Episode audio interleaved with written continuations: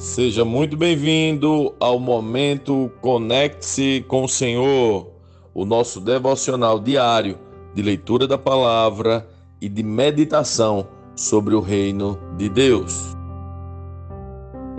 Vamos à leitura do segundo capítulo da carta aos Hebreus.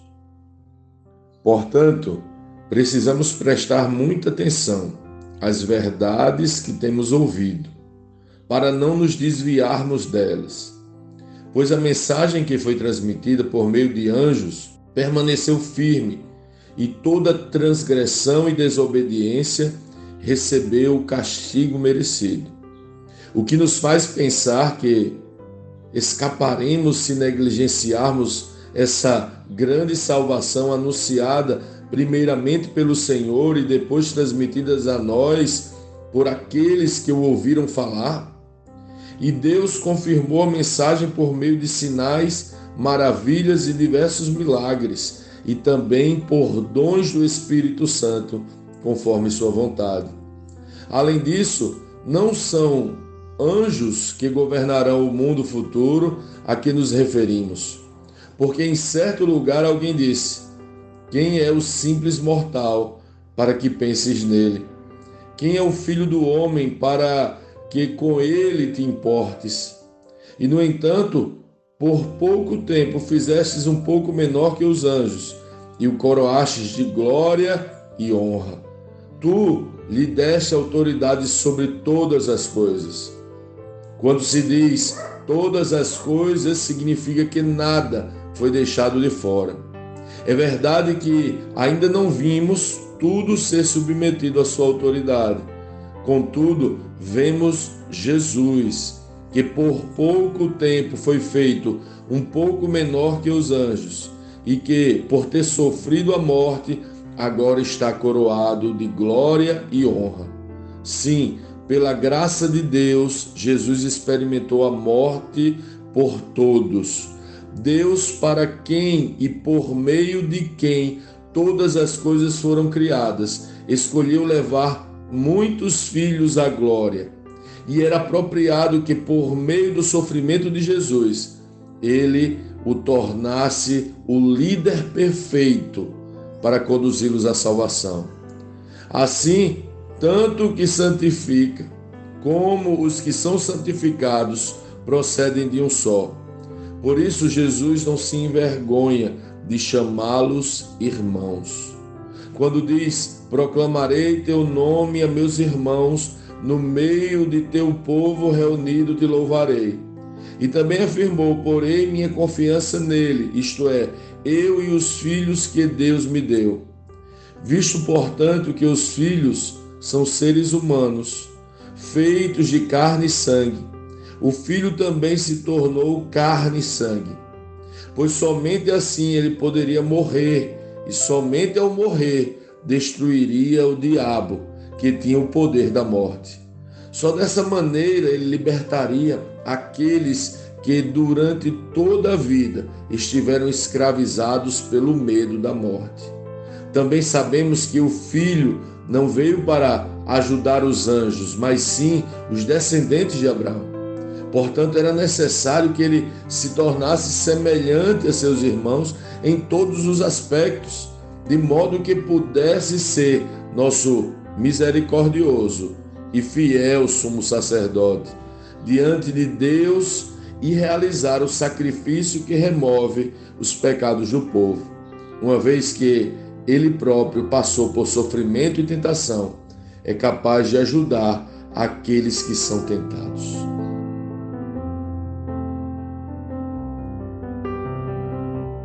Lendo este capítulo de hoje, nós precisamos responder: como Cristo lê esse texto? O que aprendemos nele?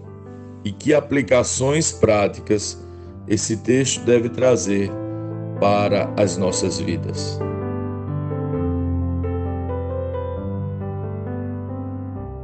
O escritor aos Hebreus nos provoca ao nos confrontar com aquele que Jesus é e com o que ele fez por nós.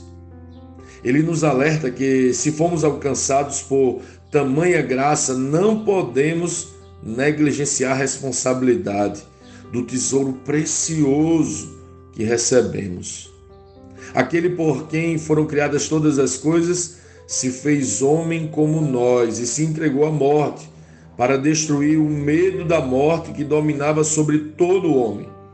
É interessante que o autor aos Hebreus diz que todas as coisas estão sujeitas a ele e à sua autoridade. Ele é o Senhor de todas as coisas. Jesus é Senhor e tem toda a autoridade.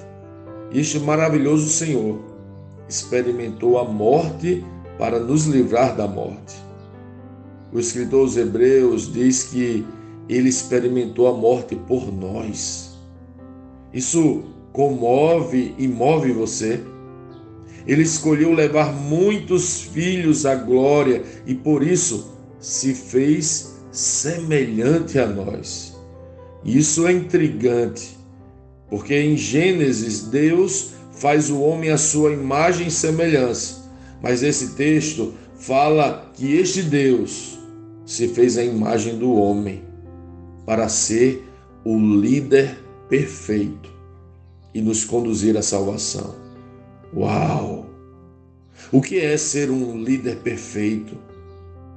Na escrita deste texto bíblico, Jesus é o líder perfeito, não porque sabia usar a autoridade que era a sua força e a sua imposição, mas porque se fez igual aos homens para nos conduzir ao caminho da salvação, percorrendo todos os nossos caminhos. Ele é o líder perfeito porque, por meio do sofrimento humano, se fez fraco como nós, para nos conduzir à sua natureza forte. O plano sempre foi: façamos a nossa imagem e semelhança. Para que esta semelhança fosse plena, o líder perfeito se fez como os imperfeitos. O líder perfeito, desta maneira, nos libertou da morte e da prisão do medo que ela nos submetia. Ele se tornou como nós em todos os aspectos e, sofrendo as nossas dores e morte, se tornou o nosso misericordioso e fiel sumo sacerdote que pelo seu sacrifício remove nossos pecados e é capaz de nos ajudar em todas as nossas tentações, pois, como líder perfeito, venceu todas elas. A pergunta é: diante de tudo que recebemos deste líder perfeito, que nos apresentou o caminho da salvação, como nós temos o seguido, como temos respondido, como temos honrado, como temos nos entregado ao líder perfeito. Que tal orarmos hoje pedindo e suplicando, não por favores, mas para que Ele guie e lidere nosso coração rebelde. Jesus, Tu és o líder perfeito e por isso pedimos que nos ajude a vencer as nossas tentações, que possamos ser liderados por Ti em todas as coisas, que a Tua liderança seja perfeitamente estabelecida em nossos corações e mentes, que Sua vontade seja plenamente vivida por nós. Conquista nossa vontade, Senhor. Nos direciona em todas as coisas. Somos submissos à tua liderança você é nosso líder perfeito.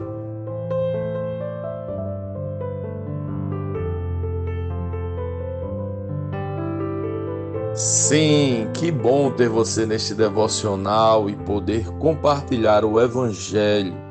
Mas, como sempre dizemos, o texto de hoje, o texto de cada dia, tem muito mais para oferecer, muito mesmo.